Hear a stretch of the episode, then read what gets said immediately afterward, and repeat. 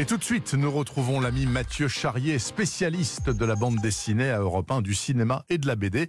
Mais bon, le cinéma étant ce qu'il est ces temps-ci, il s'est recentré sur la BD. Mathieu, bonjour. Bonjour Bernard, bonjour à tous. Mathieu, cette période de confinement est aussi l'occasion de lire ou de relire les œuvres de grands dessinateurs. Et aujourd'hui, vous voulez nous parler d'Emmanuel Guibert. Exactement, élu grand prix du dernier festival de la bande dessinée d'Angoulême. C'est l'un des prix les plus prestigieux au monde, hein, dans le 9e art. Oui. Alors Emmanuel Guibert, il est l'auteur d'une œuvre prolifique, protéiforme. Il fait du roman graphique, de la littérature jeunesse, du carnet de voyage.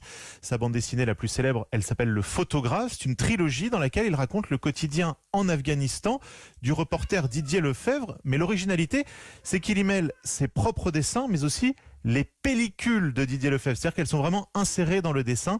Écoutez Emmanuel Guibert. Lui, c'était un voisin et on est devenus très copains euh, avec le temps. On s'est connus quand j'avais 14 ans et lui 21. Puis de l'eau a coulé sous les ponts. Il a fait des missions MSF. Ses missions étaient passionnantes, valaient d'être racontées. Donc là aussi, j'ai retroussé mes manches et je me suis mis. C'était dur de croiser ces photos, enfin ces, ces bouts de pellicule plutôt et vos dessins? C'était pas évident, mais euh, une des raisons pour lesquelles je me lance dans ces travaux, c'est que c'est pas facile à faire. Et vraiment, lisez ce photographe. Il existe des J'ai intégrales. lu, chez c'est vachement bien. hein. C'est super. C'est génial. hein. Ah, Je c'est vous super. Conseillerais bien aussi de lire La guerre d'Alan. Alors là, c'est une autre série phare de Guibert qui raconte le quotidien d'Alan. C'est un jeune Californien mobilisé en 1941 qui débarquera d'ailleurs au Havre.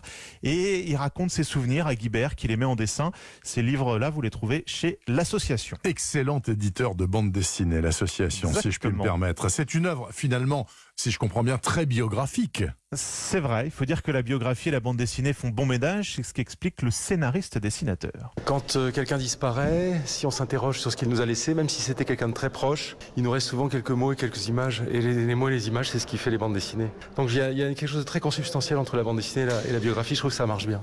Et ce qui est beau chez Guibert, c'est qu'il varie les formes, hein, les couleurs, le noir et blanc.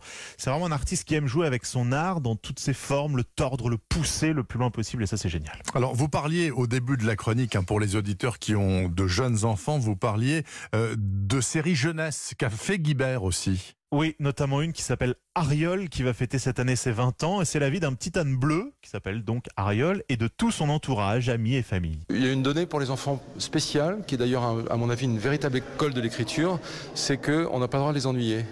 Un adulte, euh, il a tellement l'habitude de s'enquiquiner que parfois il laisse passer 10 pages sans se rendre compte qu'il s'ennuie.